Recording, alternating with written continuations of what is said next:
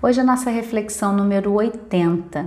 Alivie dores dando colo à sua criança ferida. Fome emocional, vamos falar um pouquinho sobre obesidade também. Então sejam muito bem-vindos aqui. Eu ajudo as pessoas a aliviar dores do corpo e da alma, identificando a causa emocional também das dores.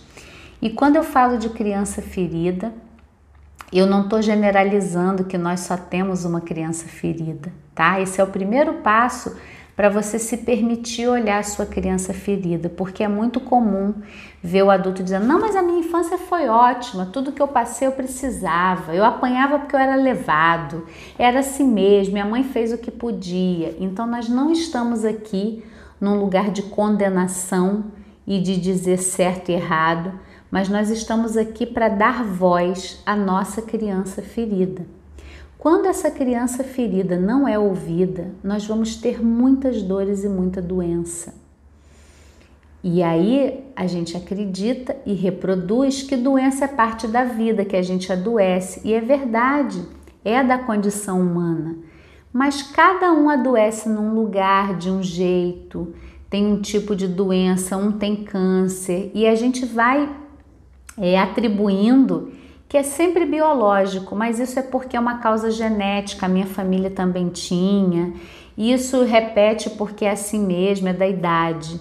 E eu queria trazer para você que a ciência também comprova, né, o lado que eu até acredito da ciência, que eu também pondero algumas coisas, mas a ciência ela mostra que a parte hereditária, essa herança genética, ela é muito pequena na reprodução de uma doença que vai acontecendo na família. A gente tem doenças muito mais pelos hábitos que a gente tem do que pela herança genética.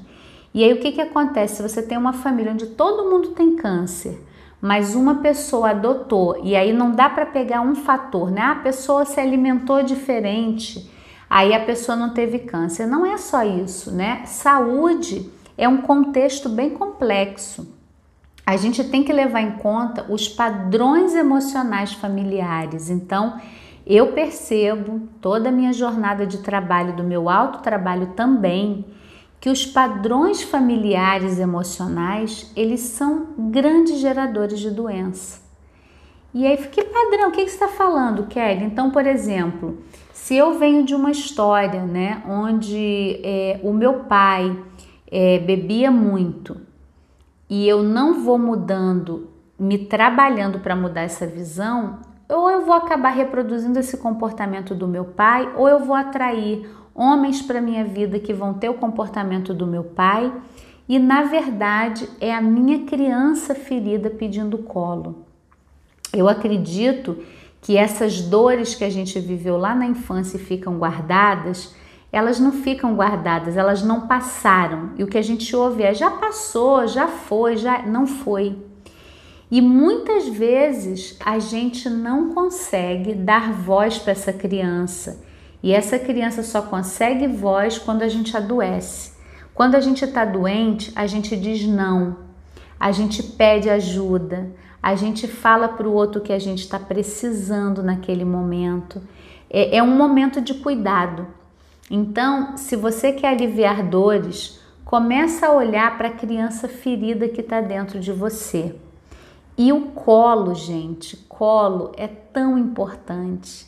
A gente vai ouvir na nossa cultura, não deixa essa criança no colo, porque vai ficar no colo, fica mal acostumada e depois só quer colo. Até quantos anos a gente consegue carregar uma criança no colo? Eu digo que tudo que a gente é privado a gente fica mais obcecado por aquilo. A gente teve uma infância difícil, a gente quer conquistar muitos bens materiais para suprir aquela falta. A gente queria muito carinho, muito colo, depois a gente é rotulado, é carente. A gente vai falar no final um pouquinho sobre a obesidade. Ah, é carente. Na verdade, aquilo que a gente não tem é que a gente fica obcecado correndo atrás. Então, se você está aqui, é mãe, é avó, pega muito no colo as crianças, dá muito colo. Eu sinto que aquilo que a gente recebe, a gente pode abrir mão. Se a gente ganha muito colo, a gente é suprido numa necessidade. Quando a gente não tem, a gente cresce carente e vai querer pedir colo para o parceiro ou para a parceira, vai querer pedir colo para o médico, vai querer pedir colo para a equipe de saúde, para os vizinhos, e aí é totalmente inadequado, por isso que tem tanto rótulo, né? Fulano é carente, fulano adoece para chamar atenção.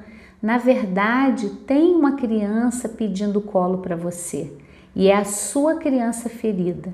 E quando você reconhece ela e diz: Eu estou vendo você aí e hoje eu vou cuidar da gente, porque é você, como adulto, cuidando da sua criança.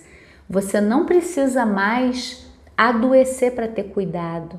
Você não precisa adoecer para ser visto pelo outro, né? Então, atendendo a pedidos também, eu vou, eu vou falar um pouquinho sobre a obesidade e eu tenho muito cuidado aqui de nunca botar ninguém dentro de uma caixinha. A obesidade é por isso, mas existe é, uma, um trabalho da leitura corporal, da psicologia corporal haitiana, né, onde a gente pode ir fazendo leituras. É só mais uma maneira de ver e que eu peço para você a cada leitura dessa que eu fizer aqui, você só pega para você absorve, reflete se fizer sentido para você porque a gente não precisa de mais dor para lidar com a dor.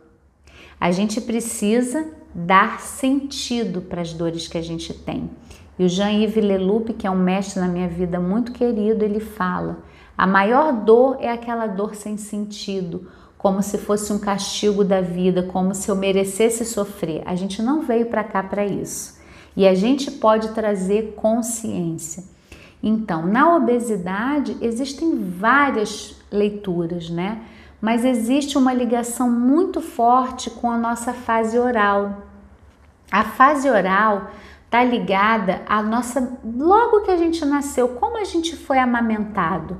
Você mamou, não mamou, teve leite, não teve leite, usava um, um, um, outro leite e aquilo te deu é, constipação, ou não, você logo fluiu, mamou e mesmo se tomou um leite, é, fazia seu cocôzinho normal lá como bebê. Como que você era saciado, né? Então, é, existe uma ligação muito forte entre a obesidade e como a gente viveu a fase oral sem nenhum ideal. Ah, toda criança tem que ter amamentada, toda criança tem que passar pelo peito. Não, cada história é única, mas a nossa relação com os alimentos tem a ver com essa fase da nossa vida.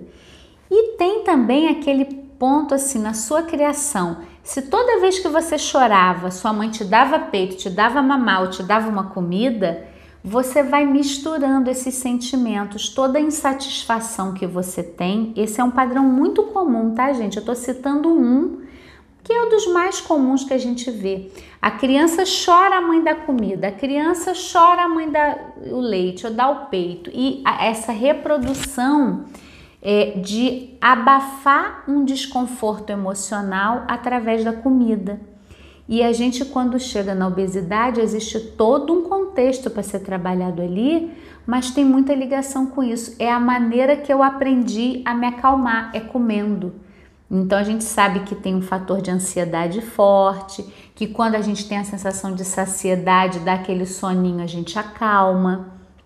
Então, observa na sua vida, né, se você tem uma sensação de precisar sempre comer para se acalmar, ou se você está passando por um processo de, de um aumento de peso e você quer cuidar disso, precisa olhar essa criança ferida, precisa dar colo para ela, para necessidade real. Então, se eu tô triste, não é que eu preciso comer. Se eu tô feliz, não é que eu preciso comer porque eu tô feliz, eu posso sentir a felicidade. Se eu tô com raiva, eu não preciso comer para acalmar a raiva, eu posso sentir a raiva. Então a gente vai dando colo à nossa criança ferida, identificando os sentimentos e estando ali presente.